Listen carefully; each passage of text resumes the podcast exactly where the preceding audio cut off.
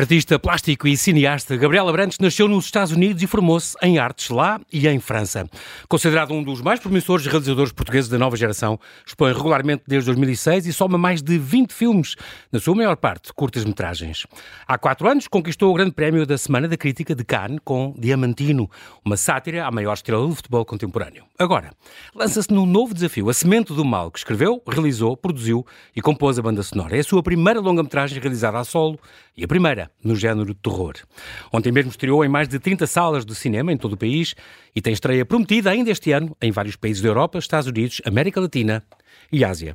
Olá, Gabriel, e bem-ajas por ter aceitado este meu convite. Bem-vindo à Rádio Observador. Muito obrigado, é um prazer estar aqui. É um prazer estar aqui a falar contigo também. Tu tens uma, uma, uma história muito curiosa, Gabriel, porque tens uma vida muito nómada. Tu nasceste há, há, há 39 anos uh, uh, aqui nos Estados Unidos, em Chapel já, Hill. Já me estou a sentir velho. Não, não, mas é incrível porque tu tens cara de 19 e por isso é que eu estou a dizer. e este filme é muito sobre o elixir da juventude, portanto, este filme tem, é a tua cara, tem tudo a ver contigo.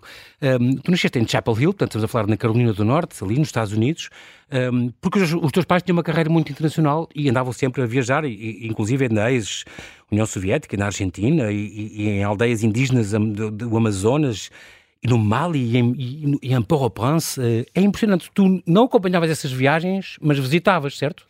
É, eu, eu Tu o teu irmão? Eu, eu nasci no, nos Estados Unidos, em Chapel Hill, depois vim para Portugal, depois fui para Bruxelas e depois voltei para Washington. E a maior parte da minha hum, infância e adolescência cresci em Washington, ou nos subúrbios, e depois fui para a universidade em, em Nova York, para uma escola de belas artes, a Cooper Union. Uhum. Uh, mas durante esse tempo, o meu pai uh, foi para a Argentina, foi para o Haiti, uh, foi para o Brasil, foi para, um, para o Mali trabalhar.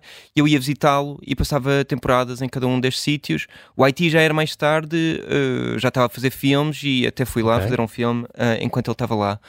Uh, Isto tem a ver com o trabalho deles que eram enviados da União Europeia ou qualquer coisa, não era? Um... É, eles trabalham em saúde pública okay. para agências uh, governamentais, por exemplo, Sim. quando estavam uh, a trabalhar no Brasil, iam para aldeias Yanomami para estabelecer postos de centros de saúde para São distribuir... tribos, tribos indígenas, não imagino, é, da Amazónia? É, é, é um, um, uma das aldeias indígenas e para okay. um, dar medicação ou tratamento para malária, por exemplo... E é, é isso. É e isso. É, é, isto tudo para dizer que tu tens de facto. Uh, ficaste com muito mundo. Tu viste, não só nasceste lá, tens dupla nacionalidade, és norte-americano e, és português, mas por todo, todo o sítio onde ias visitar teus, o, teu pai e, e, depois por ter crescido em Lisboa, na Bélgica, uh, em Bethesda, em Maryland, onde depois também cresceste, um, eh, estudaste em Nova York, na universidade, depois voltaste para Portugal, tudo isto fez-te uma pessoa em Washington. Tu dizes, por exemplo, que tu, que és pintor também e és artista plástico, uhum. dizes que o, o meu primeiro contato com a pintura foi em Washington. É. O que é que tu viste lá? Foi museus que tu visitaste? O Smithsonian, qualquer coisa? Não, não é bem assim. Eu, o, o, meu tio é o João Vieira, que é um pintor, que é o pai do Manel João, do, do Zenapá, e... Hum, e então havia muito essa cultura de, de, um grande respeito pela cultura e pela arte na, na, minha família. E o meu pai idolatrava o tio, o Vieira, e então ele também gostava de pintar, mas assim ao, ao fim de semana, é o que se chama um Sunday Painter. Exato. E, um amador e tal. A, a, minha grande atividade com o meu pai de domingo era pintar com ele. Ele uh, tinha umas, uns, uns catálogos que vinham cada mês e tinha uhum. exercícios semanais para fazer de ah, pintura. Ah, e ele fazia e com o resto da paleta dele eu começava a pintar. E pouco a pouco aquilo ficou, uh, foi ficando a minha, a minha paixão. E quando era puto, em Aos Washington. 12, 13 anos já tu pintavas é, uh, todos os dias, quase? Com, completamente obcecado. Sim, completamente todos os dias. Em Washington, o que, é que, que, é que aconteceu para tu ser assim. Em Washington. O contato com a arte, como tu dizes. O que aconteceu é. Eu encontrei-me com um professor. Eu, eu, ia a uma escola pública lá em, em, Bethesda, só que tinha um programa de arte incrível, que não, não é sempre o caso em todas as escolas públicas lá no, lá no States. E este professor, o Walter Bartman, um, também tinha um programa uh, depois da escola onde uh, a maior parte dos estudantes eram pessoas uh, já reformadas, etc. Uhum. E eu ia lá também e comecei a ficar obcecado com, com pintar e ser pintor e ser artista. Eu chegava a pintar mais do que uma tela por dia. Uh, nessa altura. Muito uma, uma coleção Exato. intensa. E fazia a viagem de metro ou de autocarro até à baixa do Washington DC para ir à National Gallery. A National Gallery é o museu mais nobre de pintura, Sim, etc. lá. Ah. E pronto, passava as minhas tardes lá a desenhar as essas esculturas coisas, e o, Essas coisas que tu tens desde, desde miúdo e na guardas? Uh, sim, uh, estão todos, uh, a minha mãe guarda. Com um grande carinho. É. Um dia o meu filho vai ser famoso, já é. tu no, tens, tens obras, já expuseste na Tate, Tate Gallery, na, na, Tate Modern em Londres, no uhum. MIT, no, no, no, em Berlim, em Madrid, na Carra, em, em sei lá onde, e até, até aqui na, De Arte Moderna aqui na Função Gulbenkian, em Serralves, onde tu já passaste e onde tu já expuseste. É incrível. Estás a preparar coisas importantes agora para o MAT também. Uh, e para a Função Gulbenkian, aliás, que vai reabrir o Centro de Arte Moderna e onde também vai estar lá com, com obras tuas. Um, tu começaste com essas experiências, nessa altura, pintura, pintura, pintura, cinema, ainda não tinhas na cabeça que ias fazer, ou já tinhas?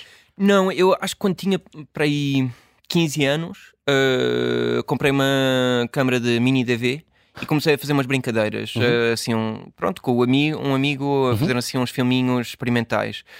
E depois, quando fui para a Cooper Union, uh, esta escola de Belas Artes em Nova uhum. York, a lógica da Cooper Union é que eles não querem putos que pintem bem, nem que façam escultura realista, nem não querem especialistas no médio, querem artistas que, entre aspas, pensam. Okay. Uh, pronto, dão mais privilégio às ideias do que, do que à técnica, digamos. Exatamente.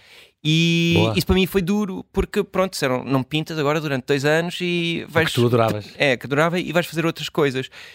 E foi outro caso encontrar um professor super inspirador, que era o, o Jim Hoberman, que é um dos críticos mais míticos do, de cinema dos Estados Unidos. Uhum. E ensinou-me história de cinema e isso é que me inspirou a, a começar a fazer as minhas primeiras experiências em, em 16mm. Incrível. Uh, uh, já é o segundo professor que tu falas, a importância, estou a pensar nisso, a importância que podem ter um professor na carreira de uma pessoa oriental completamente, não é? Completamente. É tão, tão, tão giro. Acho que toda a gente tem um professor que... Que o marcou, não é?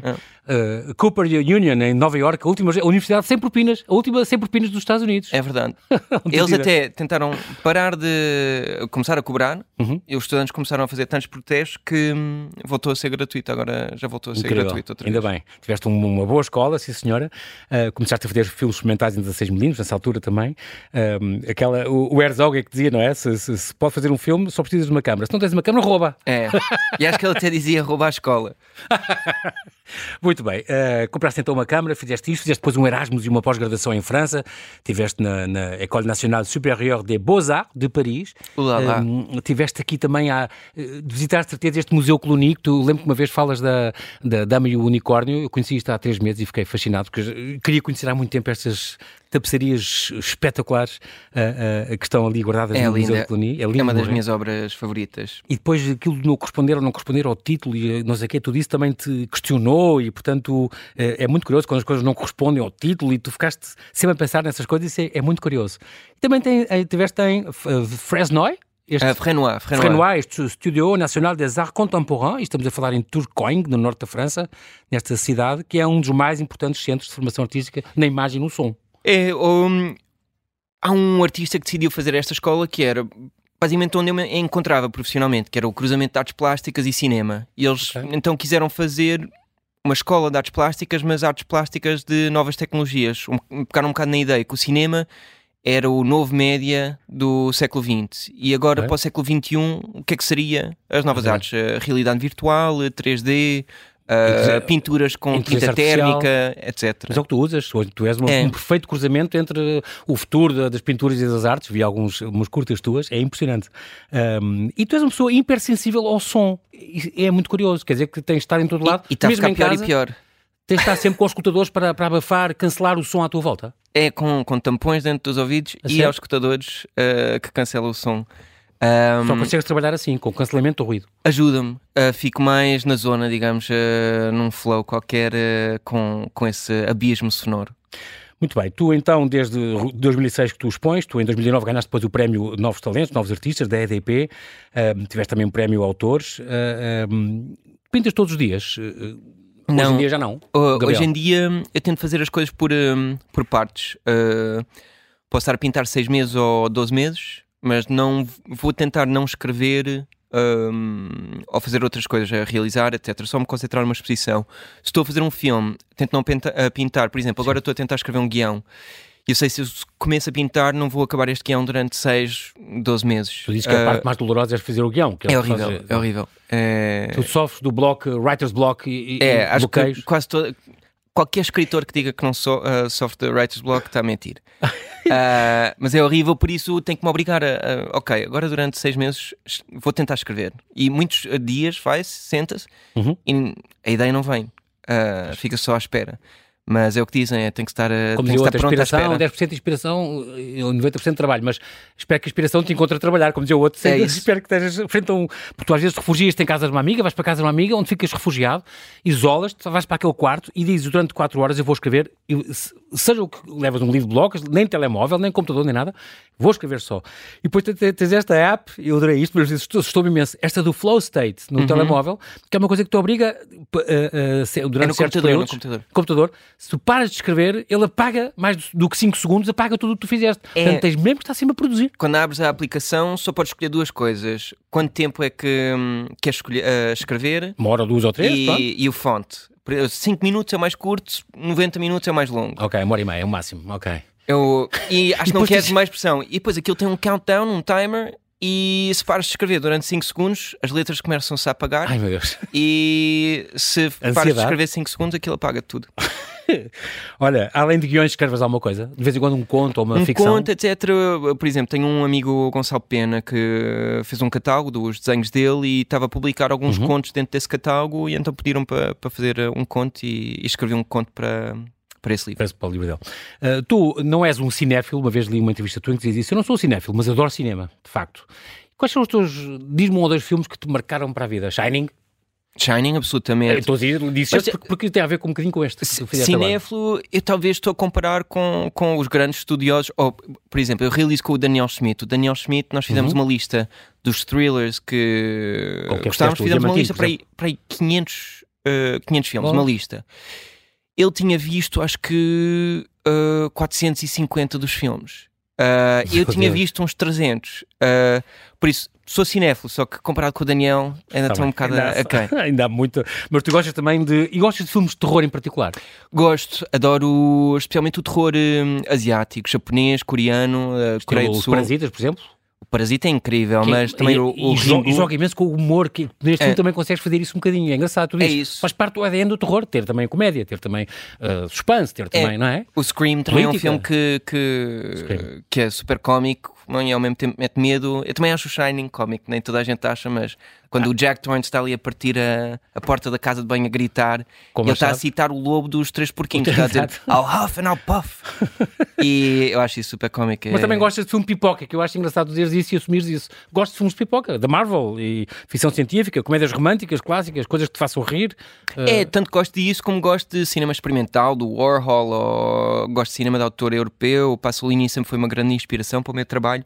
Por isso, não sei, é um, é um, um, uma dieta cultural bastante uh, omnívora. omnívora. Exato, é. isso mesmo, palavra certa. Estávamos a falar aqui do, do, da tua parte de fazer filmes. Eh, Gabriel, tu somas mais de 20 filmes em quase 20 anos, sobretudo curtas. Tu normalmente escreves, produzes, uh, realizas, pontualmente atuas nos, nos teus próprios filmes, já, já vi alguns. Um, filmes de terror, portanto, vai ser o primeiro que tu vais fazer, é muito curioso, já vamos falar disto, deste acessamento do mal. Há aqui um projeto, no, no entanto, que tu fizeste na, na terra dos teus, uh, de, na aldeia da tua avó, estamos a falar em Aneia, ali ao pé de Vidago, ali em Trás-os-Montes, é. onde tu, em 2006, portanto, já lá vão, meu Deus, tinhas 4 anos, isto foi em, há, há 17 anos, há 18 anos, foste fazer um filme com, com os aldeões sobre uma catástrofe climática, já nessa altura estavas alerta para, para, o que, para o que aí vinha, o que está a acontecer, não é? Um filme de desastre que acabou mesmo em desastre, porque o que é que falhou? Uh, éramos muito putos, nós tínhamos 21 anos e eu peguei como inspiração aquela frase do Herzog que é só precisas de uma câmera e de uma ideia e consegues fazer um filme. Por isso eu e mais três amigos fomos lá para a aldeia e não, nós sabíamos o mínimo técnico para fazer um filme, só que hum, acho que a história não, não estava lá. Nós ainda conseguimos filmar, eh, convencemos a aldeia toda a filmar, ainda fizemos efeitos especiais de, para fazer o dilúvio. E há uns efeitos práticos também que é inspirado num, numa curta de 1920 do Ferry Arbuckle, quando os efeitos eram muito mais rudimentados. Que ele está numa casa. O Ferry Arbuckle é um ator cómico dessa altura, uhum. dos anos 20. E ainda cinema, a casa de... cinema mudo cinema e mudo, exato. E, e então? é ele e um cachorrinho e o apartamento dele começa a inundar. Só que aquilo fizeram dentro de uma piscina, de um tanque, decoraram uma piscina claro. uh, como, se fosse uma casa e depois uhum. enchem de água. E lá na aldeia, que é uma a aldeia que tem muitas vinhas, tem muitos tanques. uh, para irrigar as vinhas. Sim. Então nós decorámos o maior tanque lá da aldeia uh, com como janelas, uma portas, casa, coisas, exato, né? e camas, E etc. então? E depois lá o, o nosso amigo Domingos a encher, Uou. cheio de água, uh, para fazer a inundação. Por isso foi, foi assim uma loucura e um divertimento, mas acho que a história não estava lá Hum. e nós tivemos a, a grande tristeza de descobrir isso na montagem. Ainda tentámos safar aquilo, mas Não infelizmente não dar. conseguimos. Mas foi, foi uma grande experiência. com o Daniel Smith, teu amigo, eh, norte-americano também, fizeste esta History of Mutual Respect, estamos a falar em 2010, que foi, aliás, esta curta premiada com o Leopardo de Ouro, no Festival de Lucarno. Estou a falar, já tens imensos filmes, mas estou a lembrar-me aqui da Liberdade também, que fizeste no ano seguinte, uma curta que filmaste em Luanda, aliás, a terra, tem a ver com a terra da tua mãe, não é? E, É a portanto, minha mãe que chegou lá uh, e pronto, amor- parte da família dela é de lá. com este amor improvável entre, um- entre um, um negro e uma, e uma chinesa, mu- muito curioso. A altura em que tu voltas para Portugal com 10 mil euros no bolso para realizar a primeira produção, isto é quando? É 2016? Não, é, é esse filme Traz os Montes. Ah, foi? É. Em 2006, então, 10 anos É. antes. Ah, ok, pronto. Então o Diamantino foi realmente o, o- o- foi talvez o primeiro longa-metragem que te marcou mais. Aqui também fizeste com o Daniel Smith, teu melhor amigo, com quem continuas a colaborar. Uma comédia romântica surrealista, uma sátira a esta estrela do futebol, eh, que foi a grande prémio da Semana da Crítica e a Palm Dog, em, em Cannes. Um, aqui estamos a falar de fronteiras. Tu, aqui, tu gostas muito desta questão das fantasia, ficção científica, desporto, é que falas de ecologia, falas de refugiados, de adoção. Já com dois, do- dois atores que entram aqui já. É. O Carloto, o Carloto Cota e a Anabela Moreira. Eh, Um filme muito bizarro, é mesmo o terror bizarro europeu, completamente, e que tu desmontas muito preconceito. Eu sei que é uma coisa que tu gostas, desmontar preconceitos. As pessoas têm mania que os- as estrelas são assim e fazem isto, mas tu estás a volta completamente, consegues dar a volta à história. Eu gosto de brincar com, com pré, pré-concessões, não é? Uhum. Ideias pré-feitas. E, e o filme, na realidade, até parece um filme que está a brincar ou até a ser um bocado maldoso com uma figura como o Cristiano Ronaldo, Uhum. não é? Mas na realidade, o herói do filme acaba por ser este, este naif. O filme é mais semelhante ao Forrest Gump, em que temos este, esta pessoa bastante infantil, mas que é a pessoa, é a pessoa mais pura, digamos, Exato. desse filme. E nós tivemos mais ou menos a mesma ideia para este filme, por isso eu até acho que as pessoas que achavam que nós estávamos a ser eh, um bocado condescendentes ou qualquer coisa não perceberam o filme. Tu agora vou falar de outro aqui, deste este Les Extraordinaires, Extraordinaires Mésaventures de la Jeune Fille de Pior Pierre. título de todo o tempo. É as extraordinárias uh, Desventuras. desventuras do- de uma, da, Da menina de de pedra, pedra. Da menina de É. pedra, mas é extraordinário porque isto foi feito em 2019, é também uma curta, é esta escultura do Museu do Louvre que um dia se revolta e sai do, do museu e, e- e quer, uh, não quer ser mais uma, uma estátua parada no museu uh, uh, e durante a noite ficar ali quieta, torna-se ativista política, leva borrada da polícia, como tu dizes, e, e- e é engraçado porque parte uma perna, depois percebe que não é bem aquilo que ela quer fazer, Uhum. mas tudo isto já mete inteligência artificial, já mete efeitos especiais extraordinários. Só, só, só efeitos especiais, não, uh, não- não- ainda não usámos inteligência artificial para isso. Usámos Ok. o que se chama motion capture, um, que é temos um ator com um fato especializado, filmamos Ok. esse ator a mexer-se e depois apagamos o ator ou filmamos o que se chama clean plates, que é filmar exatamente o mesmo plano, mas sem o ator. Ok. E depois usamos esse clean plate, pegamos no movimento do ator, utilizamos pronto, programas de efeitos especiais, etc., para fazer a escultura em 3D. O ator está todo coberto com aquelas, Exato, como o Gollum, ou como... É, exato. Ok. É, exatamente como o. Gollum. E depois faz a escultura, fazer todos os movimentos do ator. Eu faço com uma, uma empresa aqui de Lisboa, a Irmã Lúcia, que tem-me acompanhado nos últimos cinco filmes. Já fez o Diamantino, os cachorrinhos felpudos do Diamantino já são Exatamente. Da, já estão da, Irmã Lúcia. especiais da Irmã Lúcia. E que são grandes, grandes colaboradores. Muito do meu trabalho não seria possível sem, sem eles. E eles depois fazem a escultura, todos os movimentos, etc. E integram as duas imagens, o 3D com o que filmámos no Louvre. E resulta muito bem, está, está muito engraçado. Eh, Sempre viste eh, os temas que tu abordas, têm muito a ver com, com o social e o político, o pré-colonialismo, as questões de género, de identidade. Ahm, tu sempre viste a arte como uma ferramenta para desmontar preconceitos. É é importante a arte para ter uma coisa a dizer. Oh, isso é um. Como é que se diz? Não quer ser muito pretencioso, mas a, a- a razão que eu gostei de, de cinema é que cinema era uma arte popular. Uhum. E era uma arte popular que tocava imensa gente e que poderia ser entertaining, entretenimento, Sim, divertir, claro. podemos comer pipocas, eu adoro isso, mas também ter uma mensagem qualquer, dizer qualquer coisa, tocar-nos de alguma maneira Uhum. e é. Eu acho que até o Pixar faz isso, mesmo. Pegamos num filme ah, que acho que. Ah, digamos, não é o filme mais pretencioso do mundo, que é o Ratatouille, um rato que É cozinha. espetacular. Mas a mensagem desse filme é a mensagem que qualquer pessoa pode ser um artista. Isso é uma coisa que eu acredito. E pronto, em qualquer filme que eu esteja a fazer, ou, Uhum. ou mesmo em obras de arte, espero que queira dizer alguma coisa. Agora, tento também não controlar muito o que é que eu quero dizer, porque se estamos a começar a formular uma mensagem Não é tão uma, uma quadrada. doutrina, uma propaganda, não é? É, começa a ser pro- propagandístico, um bocado, um bocado seco, um bocado já não é vivo, já okay. não tem aquela subtileza que é a complexidade da vida. Tu deste também aulas na Haute École d'Art et Design em Geneva, na Suíça, durante um ano. O diretor acabou por. Não, às tantas não gostava muito de ti, despediu-te e é, os alunos com... fizeram todos um, um assassinado para, tu, para tu voltares. Era baixo assassinado, estamos a fazer a última. Uh, como é que se diz? O. A aula final do ano? A aula final, uh, quando os, os miúdos todos mostram os filmes deles e depois temos um júri convidado, uh, que foi uma, uma amiga minha, a Mati Diop, também foi lá. E durante essa sessão, eles vieram todos com sinais, uma, uma manifestação, uma manifestação para mesmo. tu ficares na escola. É, o, o, diretor queria correr contigo. É, e conseguiu. Olha, e outra paixão que tu tens, e já vamos falar do filme, é cozinhar. O que é que tu cozinhas bem? Eu adoro fazer receitas, qualquer receita. O cozinheiro que eu mais sigo é o Sapsoa, que tem aqueles é, vídeos uh, 24 Kitchen, etc. Exatamente, no e, YouTube. Hum, sigo aquilo religiosamente, mas o que eu gosto é de não estar a inventar. Há muita gente que gosta de improvisar, okay. etc. Como o meu trabalho todos os dias, das 8 da manhã às 8 da noite, é estar com a pressão toda criativa de escrever ou pensar em o que é que eu vou pintar, o que é que eu vou filmar, adoro às 8 ir para a cozinha e ver um vídeo. Seguir aquilo religiosamente, e mesmo se eu já fiz o pensar vídeo, e criar. Se eu já vi o vídeo 40 vezes, eu vou vê-lo igual, porque eu não estou a integrar nenhuma da, das ideias. Exato, não gastas a criatividade ali. Ah. Muito bem. Amelia's Children é o título original, A Semente do Mal em português. Este, este título faz-me lembrar A Semente do Diabo. Eh, foi um que tinhas isso na cabeça ou não?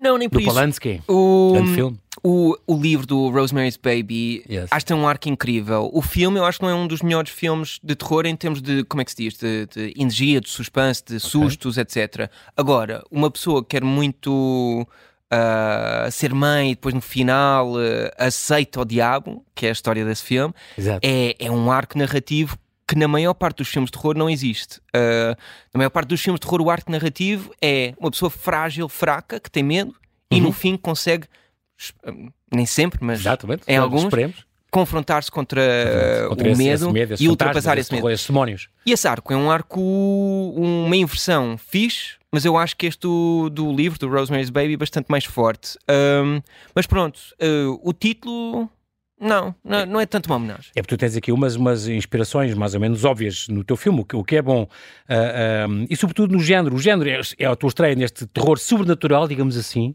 Uh, o, saltas como, como o Kubrick, que eu também sei que tens uma grande paixão por ele, quem não? Yeah. saltava também entre géneros, isso, é, isso é, é, muito importante, é muito bom essa tua experiência, acho que é extraordinária. E tu gostas muito de filmes que juntam a fantasia, a violência, a política, o surrealismo também, como já se viu. Uhum. Um, e, o, e o terror tem isto tudo, tudo junto. É, eu na realidade também comédia, também humor, eh, porque não? E tem uns toques. É isso, alguns filmes de terror funcionam com comédia. Há um realizador que eu. Hum, ai, não quero errar no nome, acho que é Edgar, Edgar Wright. Um, tem filmes fantásticos, mas uhum. ele fez o Shaun of the Dead, que é um filme de terror cómico, mas para mim esse já é demasiado cómico. Mas um Sim. filme como o Scream ou como o Barbarian tem a dose, para mim. QB. QB de comédia, terror. Ainda te consegues assustar e depois eh, estão a fazer piadas. Mas parece e... que alivia um bocadinho, não é? Não estás sempre sob tensão a ver, é. isso é bom. É. Alivia um bocadinho e depois levas com outro que... jump scare. Tu tens alguns jump scares no teu filme. É, e eh, há muita gente que acha jump scares um, um bocado cheap, um bocado baratos, não Sim, é? Sim, é mais fácil uh, maneira de assustar. Uh, há um filme japonês que chama-se Ringu, que é sobre uma. Não é o The Ring, é Ringo. É Ringo, mas o Ring é a versão americana desse Exatamente. original japonês. Ah, ok. E. Hum, e pronto, tem este fantasma que sai da televisão completamente horrífico. Só que não se passa nada no filme. O filme inteiro é um casal a investigar estes eventos, estas mortes Sim. que estão a acontecer. e o filme todo está a funilar para um jump scare. E é o melhor jump scare de todos os tempos. E, e pronto, eu adoro isso. Acho que é uma arte incrível fazer um bom jump scare e não Uh, não desvalorize todo.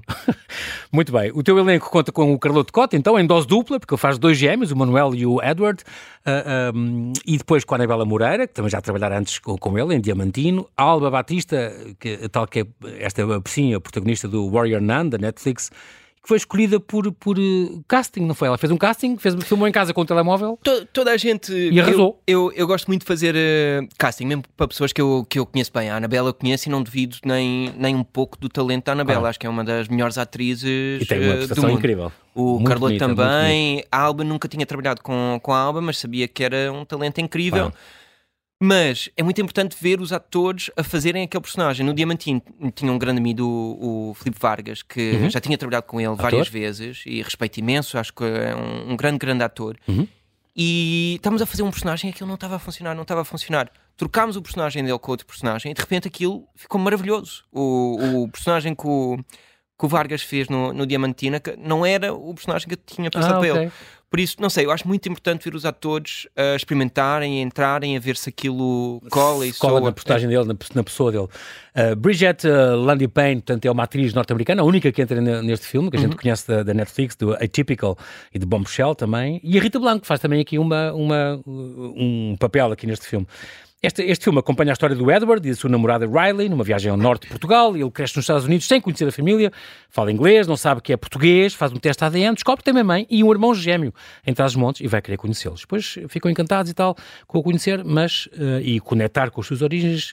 Mas, claro, o, o protagonista rapidamente descobre que está ligado a eles por um segredo muito grande. É uma engraçado que tu fazes aqui por este, porque é uma mistura de mitos brutal. Tu misturas a Medeia com o, o, o Édipo Rei, o Drácula, falas do, do- Isto é quase o Cronos, eh, ou Saturno, que come os filhos. Lembrei-me logo do quadro do Goya. Tu és muito artes plásticas também nas, nas tuas. É, gosto de usar referências. Na realidade, eu vi um vídeo no Literatura Insta e no outro dia que era sobre o Exorcista, que é hum, como aquela entrada do padre no nevoeiro à Uhum, frente da casa. Com a música, do, com a música em fundo, aquela É, o Tubular Bells. Tubular não sei se está nessa cena, mas eh, eu adoro aquilo. É. E, hum, E a luz do candeeiro e aquelas é casas. essa luz. É, fabuloso. inspirado no Magritte. Eu não sabia. Ah, sim. Eh, numa pintura, que é muito fixe. Mas eu adoro inspirar-me para.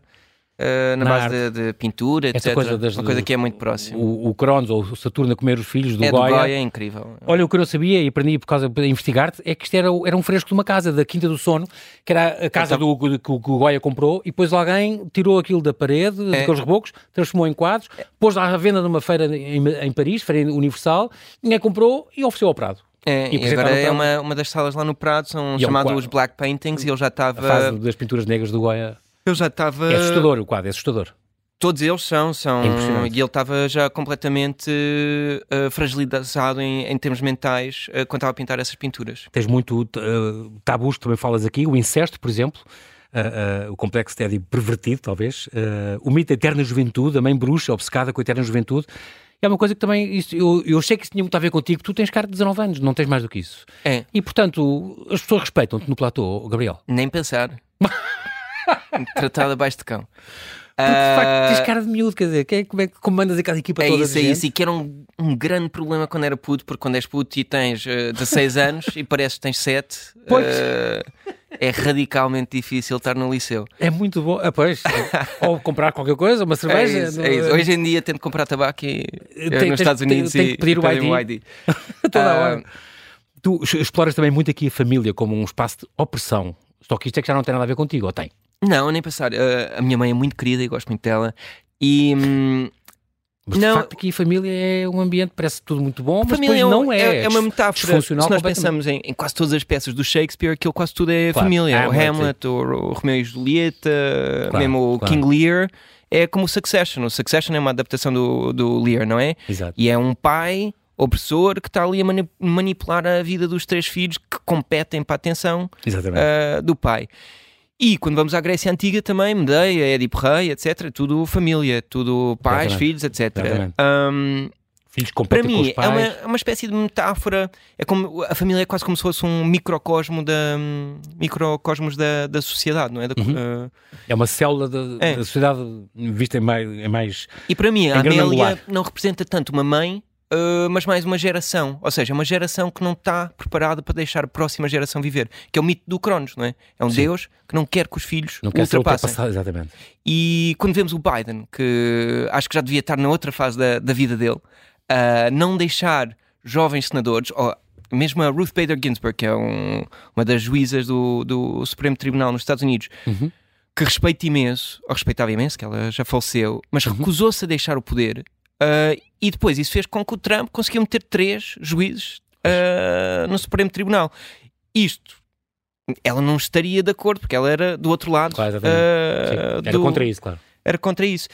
Por isso, não sei, acho que há uma resistência ah, dessas gerações, dos baby boomers, etc., de basicamente passar o batom, ah, o ah, pass the baton.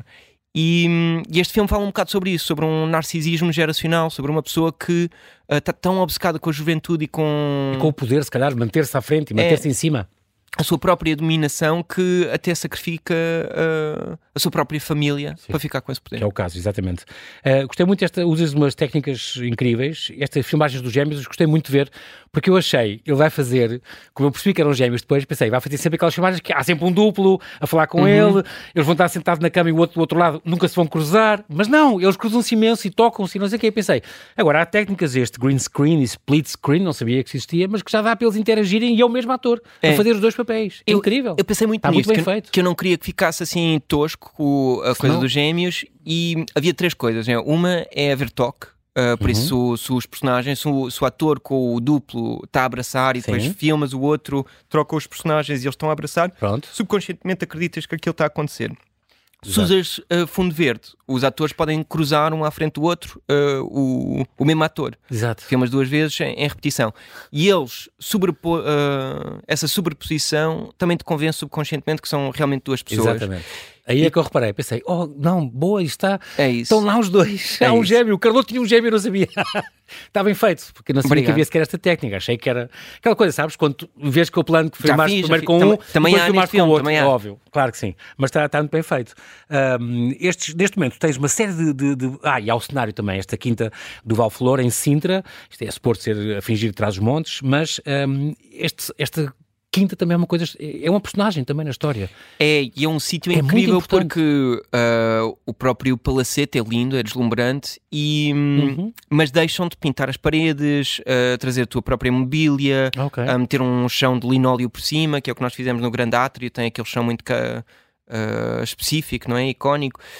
E isso é, aquele, pode... é aquele com que parecia uma calçada é. com o mosaico. Aquilo é pintado por vocês? O, com o símbolo, o da... símbolo no meio é do Cronos. Ah, ok, exato. Uh, que é o pescado ah, que foi posto por vocês, eu estava é, foi, que estava lá. Ah, ok. Está bem feito, porque parece mesmo que era o show é, original. e parece que é mosaico. Um trabalho incrível. que é mosaico. É. Muito bem. Aquilo é uma foto, é... Incrível. Tu tens impressa em grande. É. Muito bem. Uh, projetos em mãos, tens quatro filmes em marcha, dois thrillers, um filme de animação, outro de terror. Um, para já vem uma longa, longa metragem para miúdos, não é? Tal história yeah. do, do robô que quer ser artista, não é? Quer Mas... ser pintor. Mas depois no, no, mundo dos robôs uh, é proibido, não é? Uh, é a inteligência artificial não pode fazer arte. É um mundo, é, curioso, é mais ou menos a nossa realidade hoje em dia, que uh, a inteligência artificial, hum, as pessoas não querem que a inteligência artificial faça arte, que trocamos criadores humanos. Só que no meu filme uh, meti isso um bocado de pernas para o ar e é o personagem principal com quem deveríamos empatizar é o robozinho. É um bocado como o rato no Ratatouille. Uh, e o robozinho só quer ser um pintor, mas pronto, a sociedade e o mundo não lhe deixa. O que, o que, deixa, o que deixa, dá muito para pensar. Esta questão também, houve a greve dos guionistas nos Estados Unidos uhum. e atores, não é? Porque a licença artificial está a tomar conta também de. Houve também uma cláusula que era contra isso. É, é completamente. Os textos que estão a dizer, ou usarem todos em, em, em CGI e, é. e CGI. E que... eu, eu uso muito inteligência artificial quase todos os dias, uh, mas principalmente para rever e-mails, é uma coisa, coisas bastante técnicas, okay. uh, quase como um proofreader. Um, para escrever, aquilo é muito fraco e aquilo já é tão inteligente, tão inteligente, que consegue nos ajudar com impostos, porque é uma coisa mais ou menos eh, objetiva. Sim. Uh, há regras, há o CIVA, há o CIRS, etc. Exatamente. Um, para escrever um guião, aquilo é mau, ainda é mau.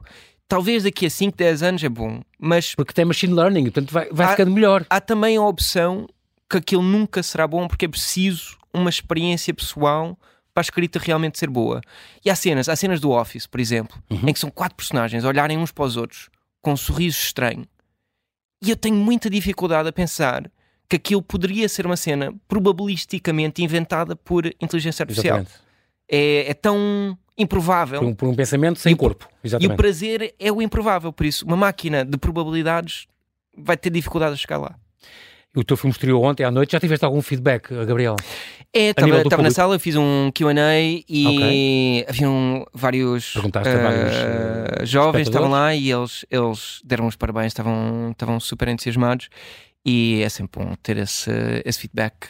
É preciso dizer que a banda sonora é feita por ti, mas depois metes uns clássicos extraordinários, que é do Marco Paulo e da Ágata e da yeah. Mara Brantes e do... Cancioneiro do... português. Exato, isso é, é, muito curioso buscares isso. É, e conta um bocado a história da Amélia também. A Amélia tem que ver o filme para perceber o personagem, mas uh, tem, tem uma capacidade de atravessar o tempo particular. Então queria contar um, um bocado a história de várias décadas da Amélia uhum. uh, com música. Não, incrível, está muito, muito bem feito. A Amélia, a figura dela, eu achei igual à, à Caetana, à Caetana uh, do Casa d'Alba e de facto a figura é inspirada nela, uma mulher que ultrapassa o tempo e que faz coisas para ficar cada vez mais nova. E também e, aquela perversão um bocado divertida da Duquesa d'Alba, não e é? aquela que... bolha aristocrática onde ela também vivia, uhum. não sei o quê, e também põe isto tudo em jogo e é muito curioso.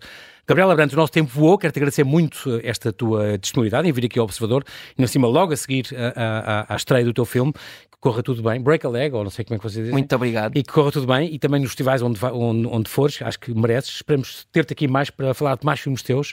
Muito obrigado por teres vindo. Muito obrigado também.